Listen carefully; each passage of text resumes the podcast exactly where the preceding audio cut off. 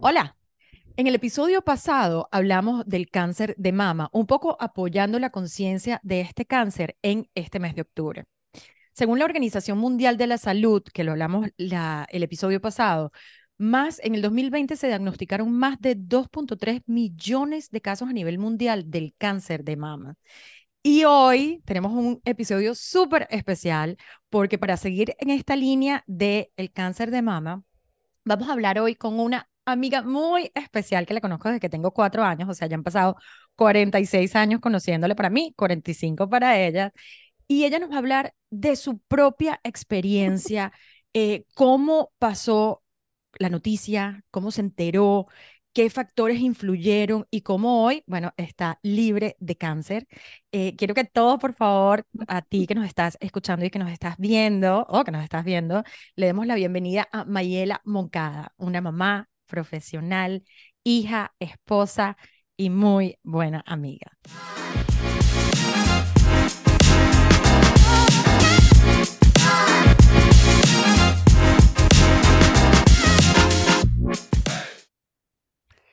Hola Mayela, hola Yani, ¿cómo están? Qué hola gusto, mi Vale.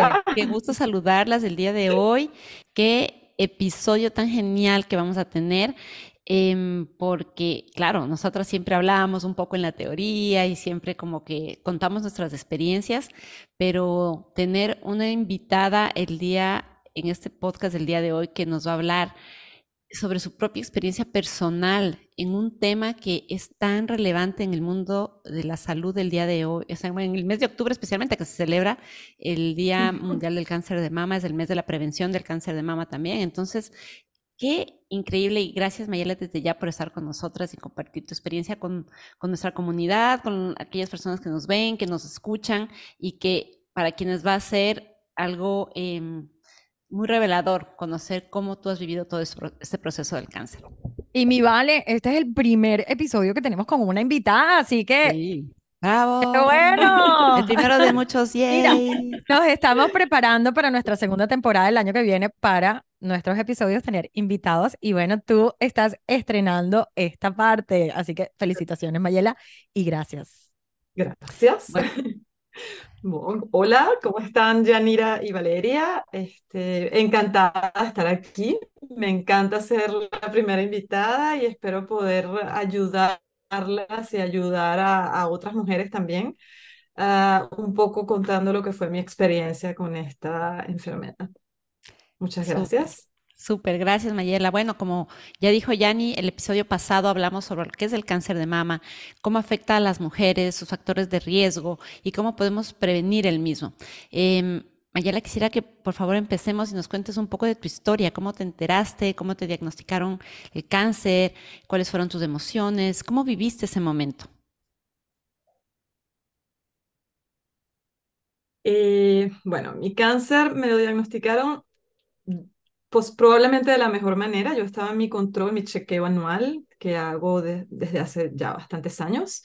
Este, y como todo chequeo y como digamos, yo, yo, no, yo llevo una vida bastante saludable, hago ejercicio, este, no fumo, tomo socialmente, pero nunca he sido gran tomadora de alcohol. Yo me imaginaba que una vez más iba a salir de mi examen como todos los años, bien, tranquila y, y contenta. Solo que en esa oportunidad este no fue, no fue el caso. Y en el mismo, en la, en la mamografía no salió nada. Fue en el momento de hacer el eco, que también a mí me hacen mamá, pues el eco, que ah, la doctora que hacía el eco encontró un cuerpo extraño. Era una pelotita muy, muy chiquitita, apenas 16 milímetros. Y me pregunta, ¿tú no has sentido esto? Y me hace hacer mi examen yo misma y a lo que lo siento digo, no, primera vez que tengo algo y bueno, ahí comenzó con ese pequeño granito, es como de la talla de un petit pois, comenzó probablemente una de las revoluciones más grandes que me ha tocado en la vida, porque en ese momento, obviamente, hay miedo, este, ahí la, te piden de hacer un examen, una biopsia, uno comienza unos momentos de espera que son bastante angustiantes. Y, toma tiempo de darse cuenta de que la vida te cambió un segundo, como ocurre, como puede ocurrir con un accidente, como puede ocurrir con un diagnóstico, te cambia un segundo. Ya tu vida nunca será la misma cosa que lo fue hasta ese momento. ¿Y hace cuánto tiempo fue, Este, Mayela? pero bueno, eso fue en, el, en marzo del 2020, exactamente al mismo tiempo que estaban, por ejemplo, acá en Bélgica, que es cuando yo vivo, estaban justamente decretando el confinamiento. O sea, yo Wow. hice mi examen el 9 de marzo, en general yo lo hacía siempre por el aniversario del Día de la Mujer, algo, no sé por qué siempre me tocaba más o menos en esa fecha.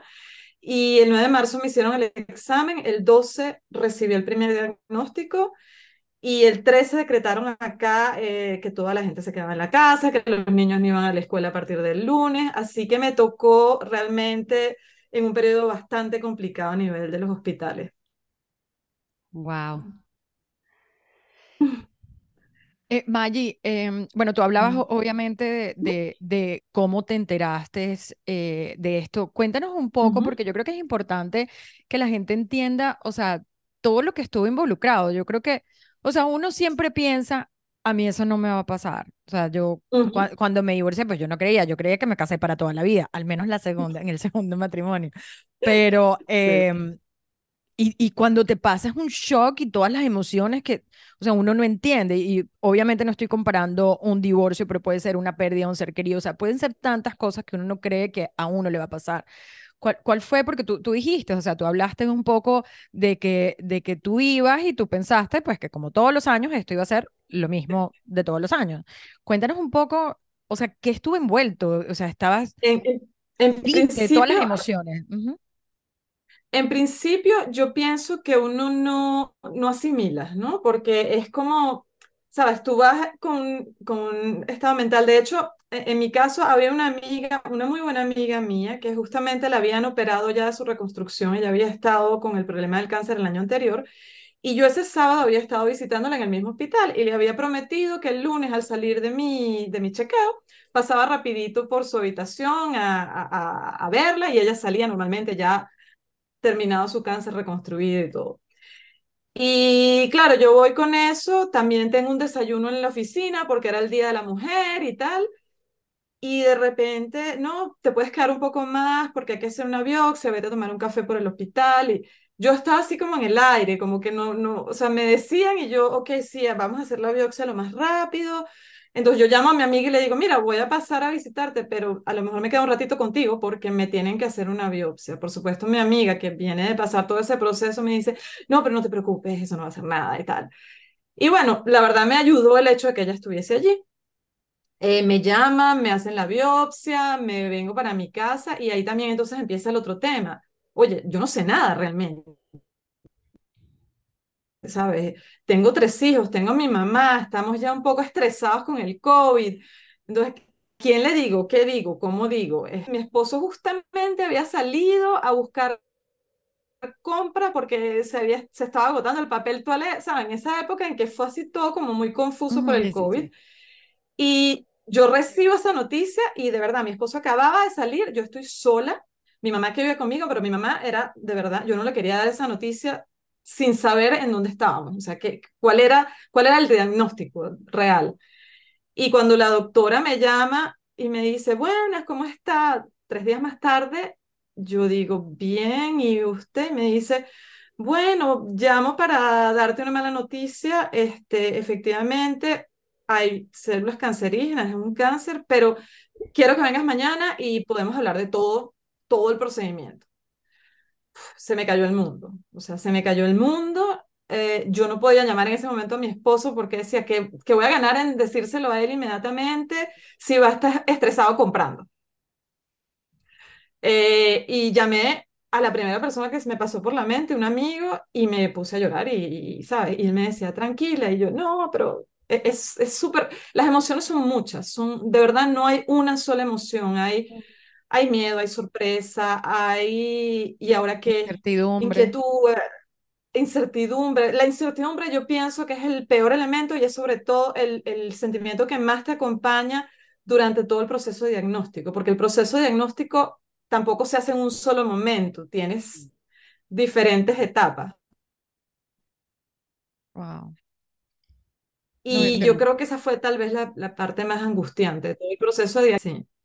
No sé si aclaré con Eh, eso. sí, o sea, Va- Vale y yo en, en el, en, en un episodio donde hablábamos de las emociones y de los pensamientos, em, uno en el día puede tener 107 emociones en total, ¿no? Eh, y pensamientos, 60 mil pensamientos. Entonces no me imagino cómo una noticia como esa, bueno, estás pensando obviamente qué va a pasar con mis hijos, cuánto tiempo voy a durar, que me va a morir, que no voy a tener seno, que el pelo se me va a caer, que y luego las emociones, Lo lo piensas decías. todo en el mismo segundo y al mismo Claro. tiempo no piensas en nada, porque es, es muy, es demasiada. O sea, es una información que nadie está preparado. Yo, eso era lo, lo primero que yo decía. Nadie está preparado para que te den esa noticia. Y cuando, por ejemplo, tú no has tenido casos de cáncer en tu familia, tú has vivido o has creído que has vivido una vida, digamos, tomando cuidado. ¿Cómo? Eh, Esto no me puede estar pasando a mí. Eh, sin Sí. embargo, yo no, yo no caí inmediatamente en ese proceso de, no, esto no es para mí. No, de verdad que lo asumí así como bastante bueno. O sea, eh, igual que hay muchas mujeres que le pasa, pues me está pasando. Wow. Y luego, mm, este, bueno, la estadística acá en Europa es uno de cada ocho. Una de cada ocho mujeres tiene un cáncer de mama. Este, y bueno, después en, en- en el trayecto ya les puedo contar más adelante otras cosas que hice, pero me tocó hacer un, un video, una expresión artística en un atelier que estaba haciendo justamente en, en- los programas de apoyo durante el cáncer, y justamente así llamé a mi video, una de cada, una de ocho. Ujú. Este, cuenta simplemente eras parte de una comunidad que empieza hacer una nueva vida para ti, porque a partir de ahí conoces a cientos de mujeres que han pasado, no de la misma manera, porque cada, cada cáncer es diferente. Cada persona lo, eres también uno más de las, una de cada ocho mujeres que... Y eso te da mucha perspectiva en la vida, me parece. Eh, Maye, em- em, gracias por compartir esto con nosotras. ¿cómo fue el inicio? ¿Cuáles fueron tus reacciones iniciales? Eh, me gustaría preguntarte, cuando llegaste después, dos preguntas. Primero, ¿cómo fue, cómo le contaste a tu familia? ¿Cuál fue la reacción? Y luego, ¿qué, cuando llegaste a la primera visita médica, ¿qué te dijeron? ¿Cuáles eran las perspectivas? Eh, ¿cuál era el diagnóstico? ¿Qué te recomendaron hacer? ¿Qué nivel de cáncer tenías? Porque entiendo que hay varios niveles. Cuéntanos un poquito, por favor. Em, yo, como te digo, mi, mi, mi ginecólogo me invitó directamente a una reunión, yo fui con mi esposo a esta Mm, reunión y esa reunión fue bastante, mm, bueno, primero ella, ella trató de ser lo más ah, respetuosa y, y tranquila dentro de la, la comunicación que me estaba dando, que es una noticia difícil. Y como había sido ella misma la obstetra con la que nacieron mis tres niños, o sea, nosotros teníamos una historia ya desde, yo era paciente desde hacía 20 años, desde que me mudé acá en Bélgica. Y ella me dijo, no te preocupes, que esto es el mejor momento, lo de- es una detección temprano, eso es sumamente importante, porque el año pasado no había nada, y, sabes, de un año a otro, pues,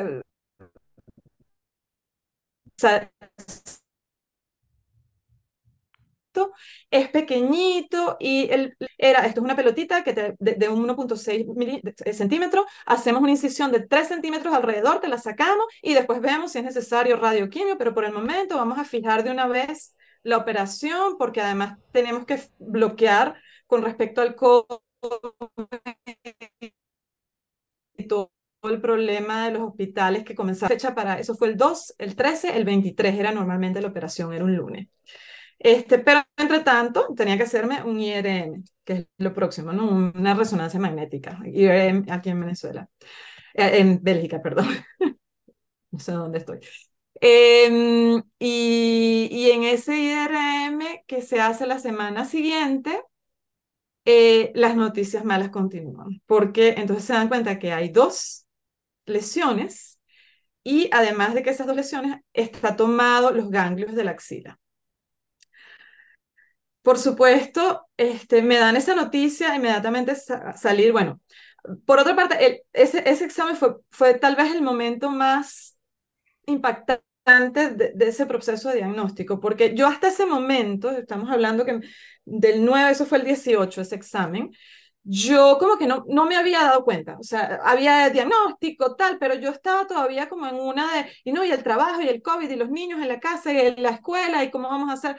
Había como tantas cosas que como que no me había dado cuenta, pero en el momento en que me acuestan y que tengo que entrar en la máquina del IRM, era, te acuestan boca abajo con los senos en una, en una especie de cavidad y te ponen un peso atrás para, para que no te muevas. Y, y, te dicen, mira, tienes esta bombita, si tú no soportas los 20 minutos que tienes que estar en la máquina, puedes en cualquier momento salir. Cuando me están dando esa información y yo digo, ¿qué? ¿Una máquina boca abajo de 20 minutos? ¿Qué es esto? Fue como que me cayó el peso, o sea, de lo que me estaba pasando. Me di cuenta, esta máquina va a ser el resto de mi vida, este, este tipo de exámenes que yo nunca había hecho van a volverse parte de mi cotidianidad. Y ahí empecé a llorar y a llorar y a llorar. Y tenía la máscara, por supuesto. Entonces, con la máscara, las lágrimas, o sea, no pudieron inmediatamente hacerme el examen. Luego tuve que buscar todos los recursos que tenía dentro de mí para soportar esos 20 minutos porque esa máquina hace ruido, pum, pum, pum, pum, pum. Y, mm. y es como en todos esos ruidos es, todo el significado de lo que te está pasando. lamentablemente salgo de allí y al, al salir inmediatamente me dijeron tienes que volver para hacerte una biopsia porque hay más lesiones. Eso fue duro, porque además estaba sola, a mi esposo no lo dejaron ir conmigo porque era en el hospital y nada más podía ir la persona. Y, y, tú estás en esa sala de espera esperando otra biopsia. Ya la, la biopsia anterior había sido dolorosa, todavía tenía los, los, las lesiones de esa primera biopsia. Decía, Dios mío, me tienen que hacer otra biopsia en el mismo lugar, luego me tenían que hacer una biopsia de los ganglios. Yo creo que ese fue uno de los, de los peores días, ¿no? De, de, de ese proceso. Y bueno, al salir de ahí, cambia el protocolo, voy a ver al oncólogo, este, el oncólogo era una, es una persona excelente, brillante, especialista en mamografía, en, en, ¿cómo se llama? En, eh, la, la, cirugía para quitar el seno, no, no tengo la palabra ahorita, la mastectomía. mastectomía. Pero a él le faltaba un poquito de humanidad.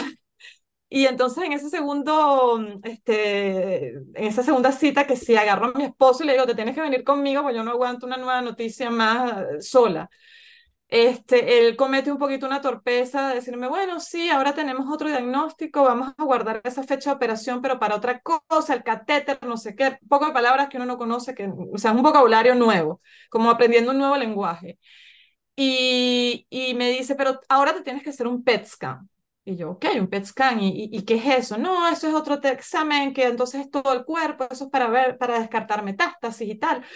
Ok, y yo le digo, ajá, y si en el PET scan sale todavía algo, ah, en ese caso, yo dejo el caso a otro especialista y pasamos a, cuidados paliativos. Cuando a mí me dicen eso, o sea, yo estoy hablando, son nueve días más tarde de mi primer examen anual normal, son nueve días, en nueve días uno no ha asimilado.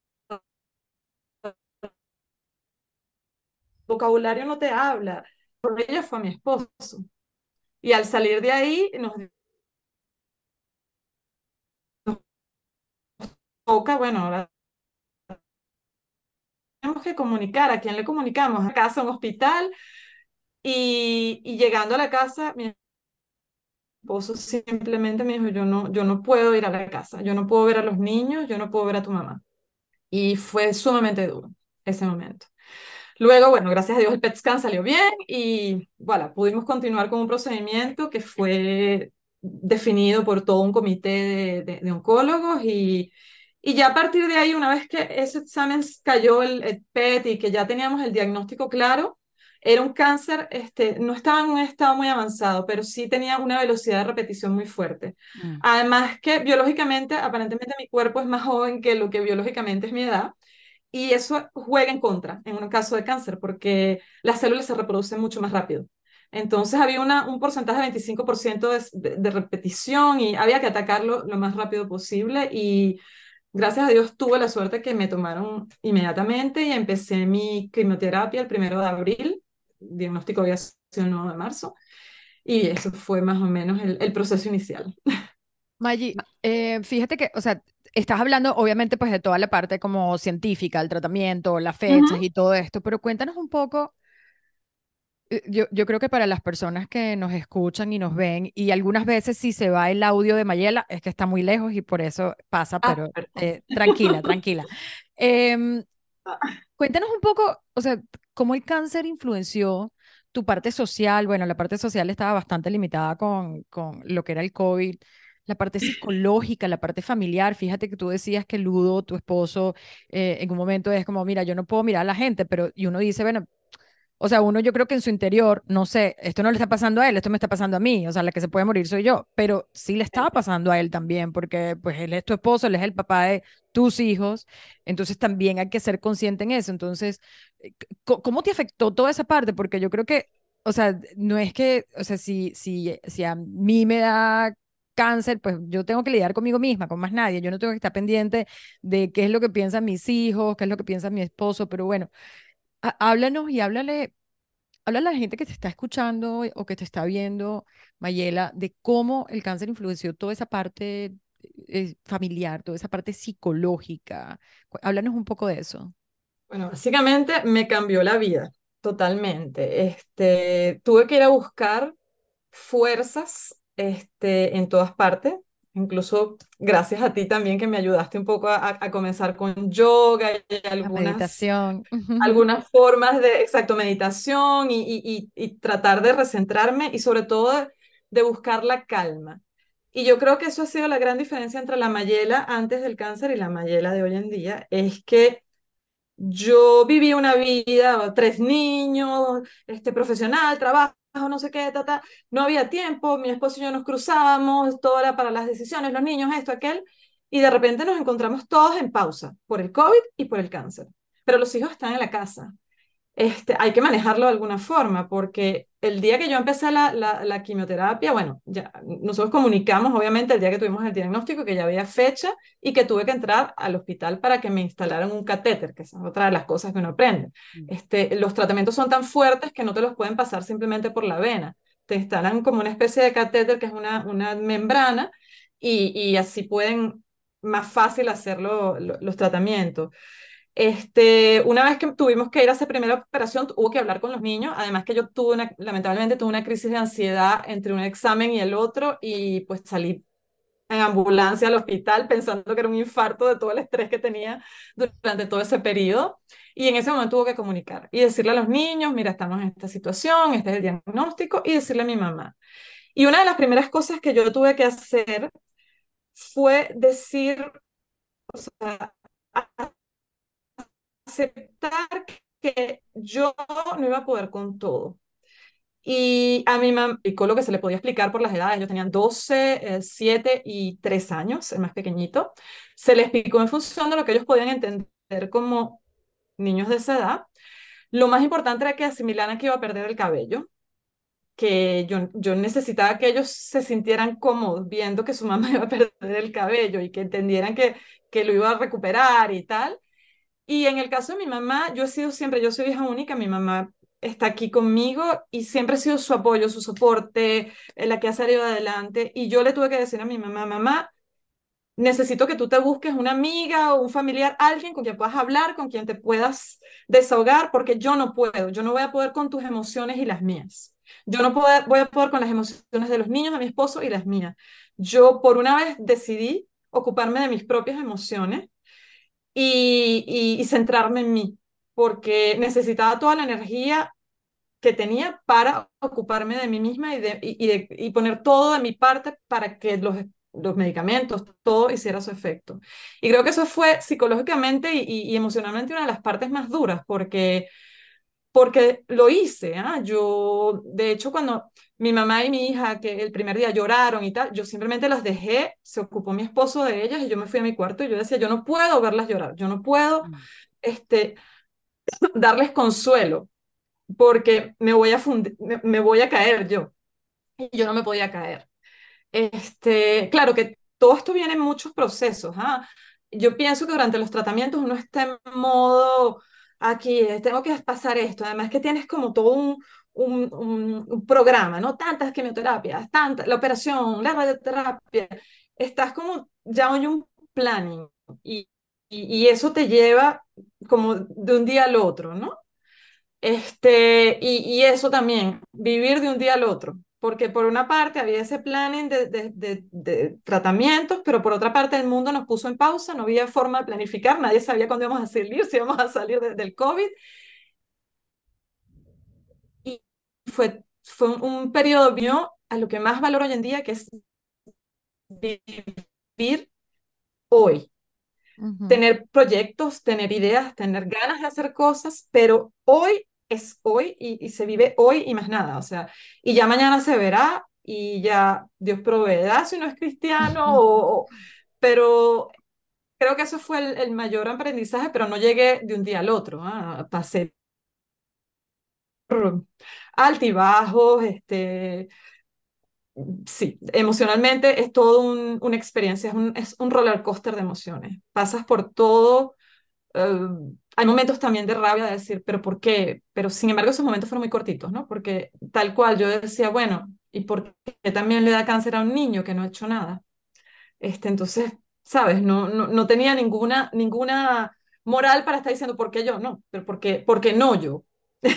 Uno realmente como que se ubica en el, en el tiempo y el espacio de que somos una cosita así en un universo inmenso y todos en cualquier momento podemos pasar por esta situación. Entonces creo que mucha humildad me dejó y, y, y, sí, emocionalmente, pues todas las emociones al mismo tiempo y, y, y, mucha fuerza, incluso fuerza que nunca pensé que pudiese tener, este, pero bueno, es, lo, es, es toda una experiencia. Wow. Eh, Maggie, yo te quiero hacer otra pregunta. Eh, tú dijiste que algo que me quedó, cuando te dieron el diagnóstico, te dijeron que tú eras una mujer joven y que por la edad también podía haber eh, una rapidez en la reproducción. ¿Te explicaron por qué? ¿Había una razón? Em, que me quedó esa pregunta, la primera. Y la segunda es, ¿cuánto tiempo duró el tratamiento? ¿Qué tipo de tratamiento te dieron? Eh, y la tercera, okay. si es que, eh, si hiciste algún otro tipo de tratamiento aparte del tradicional de la quimio y de la radio, si hiciste algún tratamiento más holístico, natural. El approach fue totalmente holístico eh, eh, y, y, de hecho todavía estoy en esa parte del tratamiento holístico. ¿eh? Yo todavía sigo, bueno, estoy con una hormonoterapia que es cinco años después del cáncer, a lo mejor diez dependiendo. Este, pero esa parte también es interesante, pero voy primero con la primera em, pregunta que me hiciste, que fue porque eh, esas son cosas que uno aprende también cuando te toca lidiar con estas cosas. Este, en la medida, digamos, un cáncer, el mismo cáncer en un niño no es lo mismo que en una persona que tiene ya 80 años. Mm. ¿Qué pasa? Las células de los niños se, se, regeneran muchísimo más rápido. Y como lo hacen las células buenas, lo hacen también las células malas. Okay. Una persona de 80 años que ya está en fin de su vida, este, la regeneración celular es mucho más lenta. Entonces también los cánceres se reproducen de manera más lenta. Digamos que yo tenía 46 años en el momento de mi diagnóstico, pero aparentemente mi edad biológica estaba más como por los 30 y tanto. Y de biológica que ellos calculan uh -huh. con alguna fórmula por ahí de colesterol, sí, sangre, tienen... Uh -huh. PMI, etcétera. Este, por lo mismo que deportista, que no fumo, que yo tenía una edad biológica eh, celular eh, como más joven.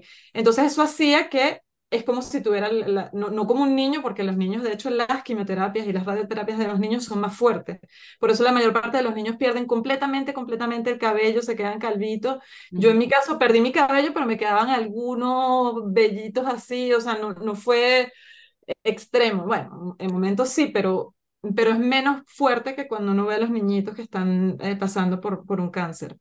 Este, y es esa la explicación un poco científica de lo que yo entendía. Yo no soy okay. médico. Ni, uh -huh, uh -huh.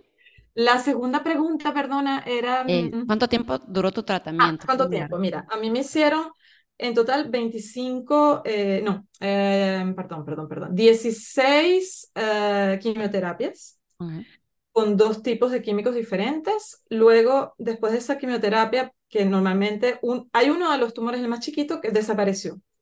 El otro disminuyó un poquito, de, de 1.6 a, a, a 0.5. Este, y los ganglios sí me tuvieron que, operar, porque eh, los ganglios, una vez que están, que, que, que se hace una metástasis hacia el ganglio, hay que atacarlo inmediatamente y sacarlos, porque es, los ganglios son los que transportan el cáncer a otras partes y se puede producir una metástasis. Entonces, lo que ellos hicieron fue hacer radio, eh, quimioterapia, luego me hicieron la mastectomía, eh, me quitaron todo el seno, me 14 ganglios, hicieron biopsia de lo que sacaron, entonces tomaron la decisión de también hacer 25 sesiones de radioterapia, que fueron entre noviembre y diciembre de ese año, una cada día, son cinco minutos y bueno, fue el total. Y después de eso, entonces empecé el primero de enero del 2021 con, la, con el tratamiento hormonal, o de supresión hormonal más bien, eh, que normalmente eh, ellos recomiendan, a pesar de que tienen unos efectos secundarios que son molestos también, este, recomiendan que uno no lo, no lo pare. Este reduce el riesgo de recidiv en 50%. Okay. Entonces, mira, la verdad yo he tenido bastante suerte. Bueno, últimamente he agarrado mucho peso, es parte de, sinceramente, tener un poquito más de peso y estar en vida, a mí no me importa tener un poquito más de peso. Normalmente cuando lo pare algún día, en 5 o 10 años, los efectos normalmente son reversibles. Este, pero bueno, ya veremos. Si yo puedo estar aquí en 5 o 10 años, estoy más feliz y si estoy gordita, pues no importa. Este, otra de las cosas que uno dice, bueno, yo siempre fui muy delgada y siempre he hecho ejercicio y tal. Es un poco molesto por la ropa, porque he tenido que comprar ropa un poco más grande y tal, pero, pero si es eso el precio, pues no, no me quejo. Pues. Este, y la última pregunta el tipo de tratamiento, si, si también el approach era ah, el approach holístico, sí, mira. Este, normalmente, una de las cosas que hacen en, en, el hospital donde a mí me trataron aquí en Europa es que te hacen, ok, por una parte te están dando los tratamientos, pero también tienes acceso a un panel de psicólogos oncológicos y este, incluso actividades. Por ejemplo, mientras a mí me hacían la, la quimioterapia, me podían hacer este, la pedicure, la manicure, mm. masaje, este, ellos ofrecen dentro de la unidad de oncología una parte de esos servicios, pero también desde el año 2016 este, hay una iniciativa, justamente una antigua paciente también del hospital, tuvo la iniciativa de crear una, una casa de recursos, se llama.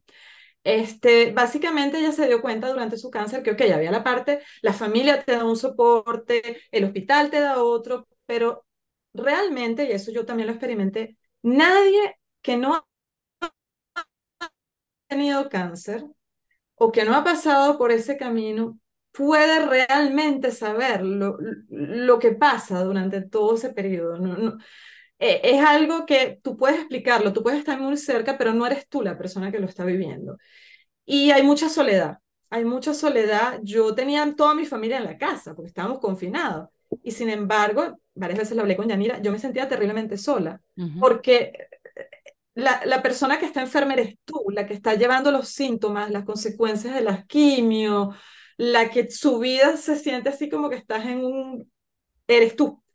Y por más que la persona te quiera apoyar al lado tuyo, no tiene las palabras, no, no, es, no es lo mismo. Entonces esta persona hace algunos años dijo, cuando ella sintió eso también, dijo, no, pero tendría que ser una casa que ayude a que personas que están pasando por un cáncer se reencuentren, que puedan tener también actividades sociales durante los tratamientos, que puedan compartir sus experiencias y además que tenga una visión holística. Es por una parte el, el, la salud, alimentación, el ejercicio, pero durante el confinamiento no podían hacer reuniones como las que hacían. Más hacia cuando se empezó a liberar un poco la cosa, empezaron a hacerlo por videoconferencia también, como todo, por Zoom. Eh, y una vez que hubo la posibilidad, volvimos a retomar las actividades y mira, ha sido genial. O sea, yo he hecho este, escritura, he hecho danza expresiva, que ahora, esta noche empiezo un seminario de tango, que ya será mi último probablemente de todo este periodo. La verdad que que me encantó también, o sea, son generalmente, todas son gente que hacen esto eh, de, de, manera, digamos, como donación. Los, Voluntaria. Los instructores hacen eso, es, benévolo, no sé cómo se dice eso en español, benévolo. Mira, para mí eso fue ex fundamental. Yo comencé por un ciclo que se llamaba eh, Retomar la vida activa y el trabajo, y era una psicóloga, una coach y 10 pacientes. Estábamos en diferentes etapas de nuestro, de nuestro tratamiento y que queríamos este, entender que había una vida después del cáncer, porque a veces uno siente que o el cáncer te quita la vida o que a lo mejor te cambió y que, pero no, o sea, es realmente llegar a, a la certitud de que sí puedes volver a ser tú misma o incluso una mejor versión de tú misma después de haber pasado por toda esta experiencia.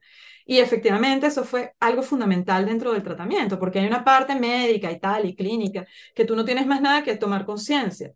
Este, hay también nutrición, hay recomendaciones. Ahora, hay, o sea, hay, hay todas las, las opciones eh, eh, increíbles. Hay gente que me dijo, cúrate con zanahoria, como deja los tratamientos. Yo fui bastante, digamos, muy bien de acompañamiento, pero mis tratamientos fueron lo que, lo que los médicos y la Junta Médica decidió. Este, y, y sí, para mí es todo un, un, todo, o sea, es un proceso, es todo un programa que, como te digo, todavía sigo porque tengo el, tratamiento hormonal y continúo con, la, con las actividades en Resources. Esta semana me tocó participar en la inauguración del nuevo, de la nueva casa como embajadora de, la, de esta asociación y ha sido súper interesante. Maggi, o sea, qué, qué, lindo todo lo que nos dices y yo creo que eh, para ti que nos escuchas y que nos estás viendo, y perdón como por las eh, cosas técnicas, pero esto siempre pasa, así que eh, yo creo que a mí me encantaría entender un poco y, y, y si puedes, si piensa tal vez cuáles han sido los más grandes retos que has tenido o que tuviste durante la enfermedad. Eh, o en este momento, no sé, en, en, estos tres años que han pasado, porque hace tres años y medio fue que te diagnosticaron, háblame de los retos más grandes que has tenido.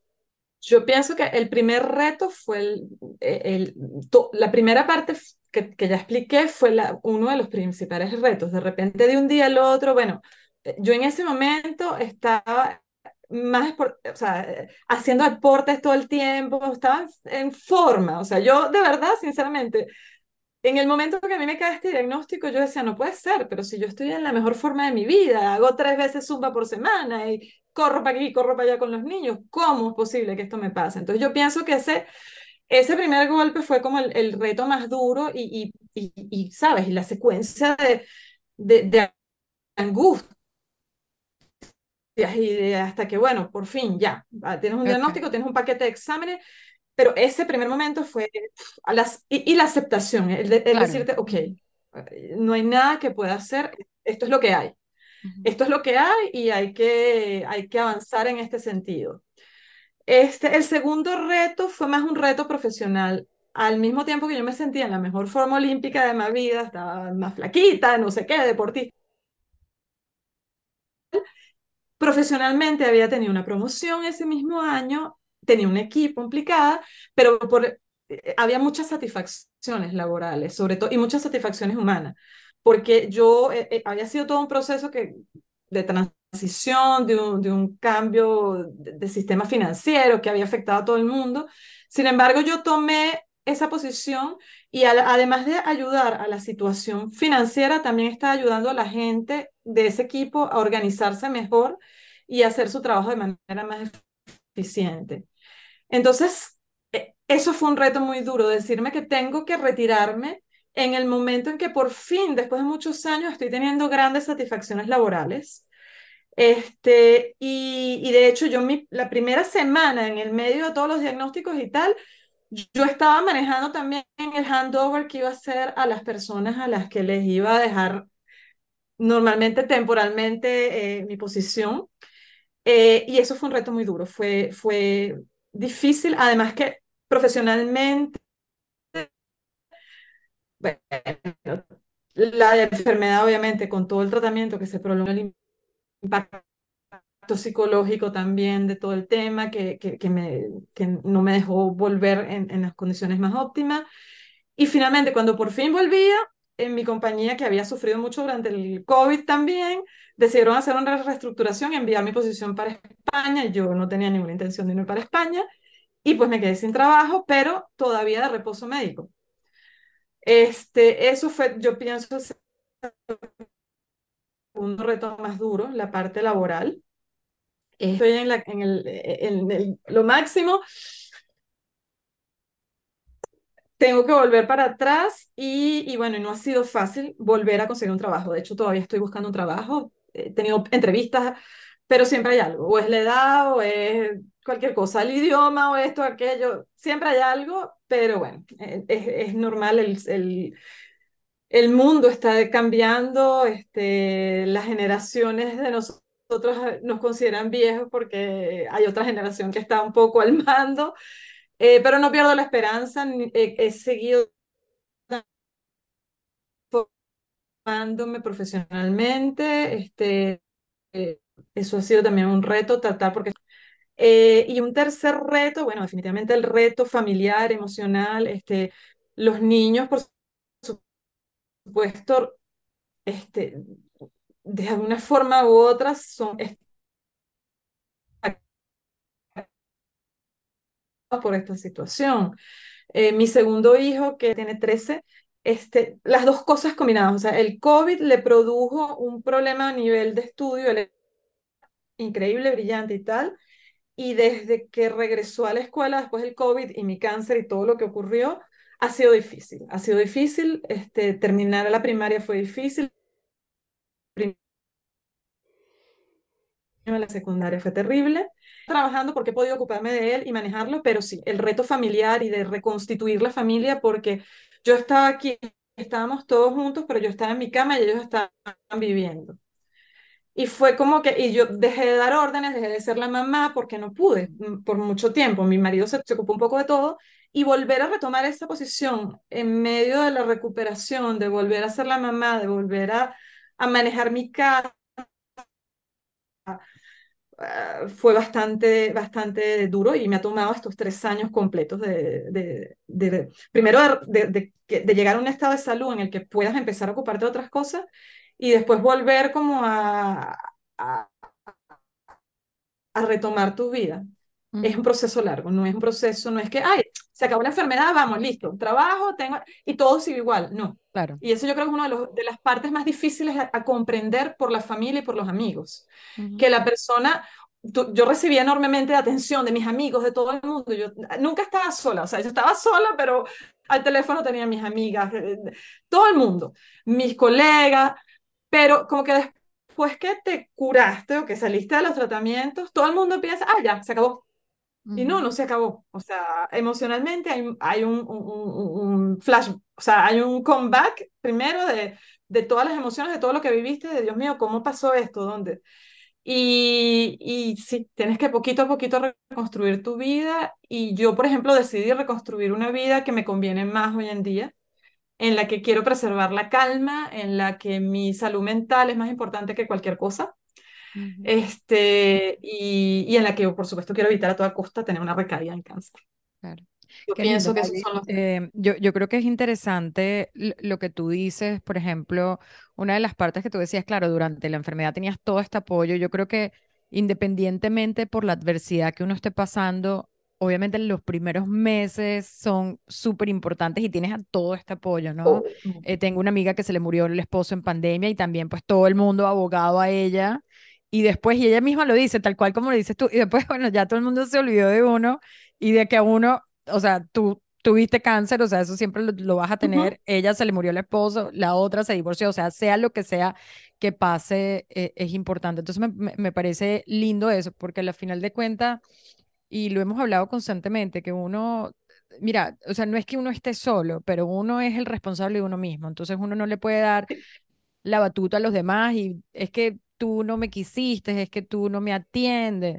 O sea, uno se tiene que, atender solo. Tú, eh, en, este momento, o sea, tú, tú decías, nadie ha pasado, o sea, nadie que tú conocías había pasado por esto, tal vez tu amiga, obviamente, pero eh, uno tiene que buscar gente que esté relacionada y que estés en el mismo bote que uno también. Y no es que vas a dejar por detrás a tus mismos amigos, a tu familia, no, pero en lo que sea que te esté pasando, o sea, no sé, hablar con otra gente que se le murió el esposo, hablar con otra gente que esté divorciada, eh, yo misma yo lo veo y, yo eh, eh, comparto mucho con gente emprendedora, ¿por qué? Porque mis amigos trabajan en oficinas y no, entonces no entienden por todo lo que yo estoy pasando en ese momento, ¿no?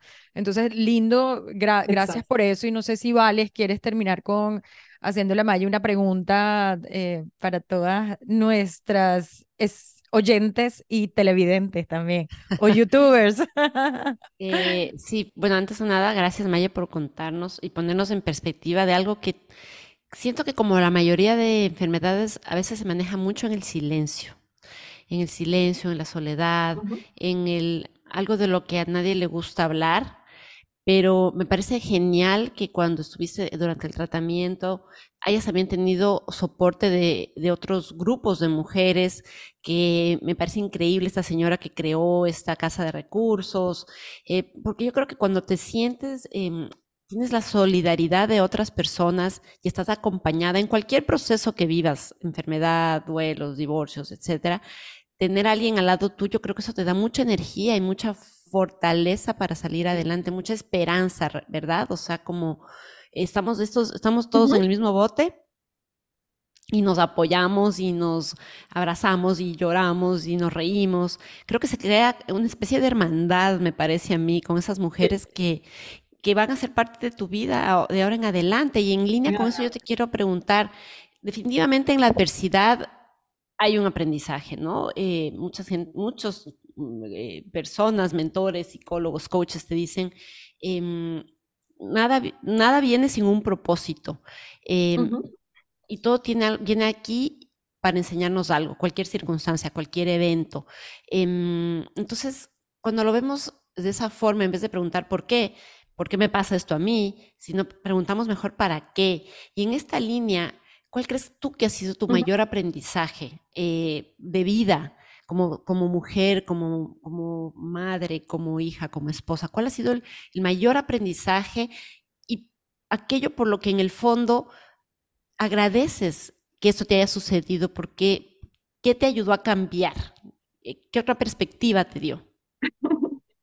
Eh, ¿Qué otra perspectiva me dio? Yo creo que me cambió todo, todo en la vida. Este, justamente hace unos días em, alguien me preguntaba, si tú quisieras cambiar tu vida, ¿qué cambiarías de tu vida? ¿no? Y yo digo, sinceramente, yo no cambiaría nada.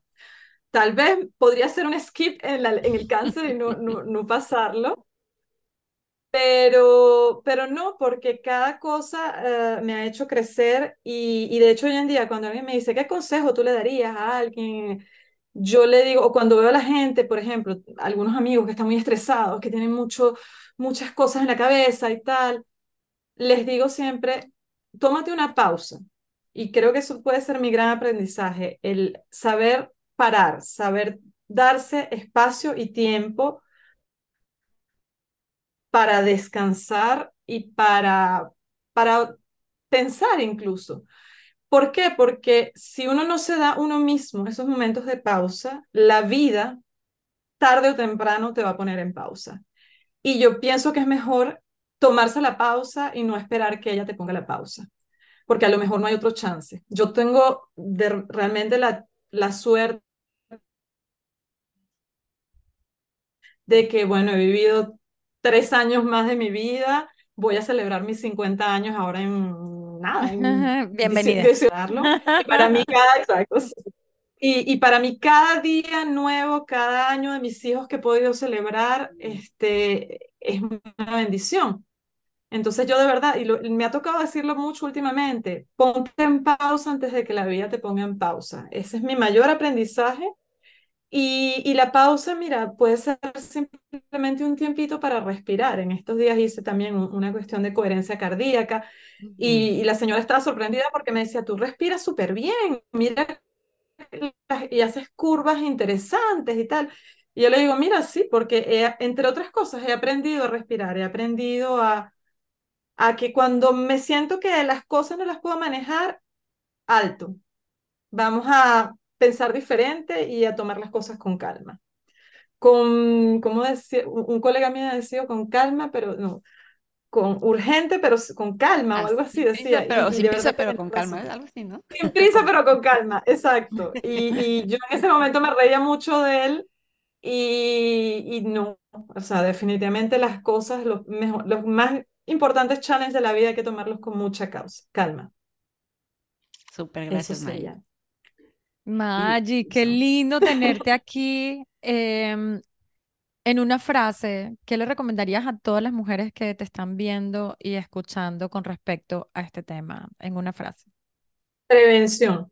Prevención, hacer sus chequeos ginecológicos, sus chequeos anuales, todo tipo de chequeos médicos, ginecológicos, tomas de sangre, control de la diabetes. Hay que preservar la salud.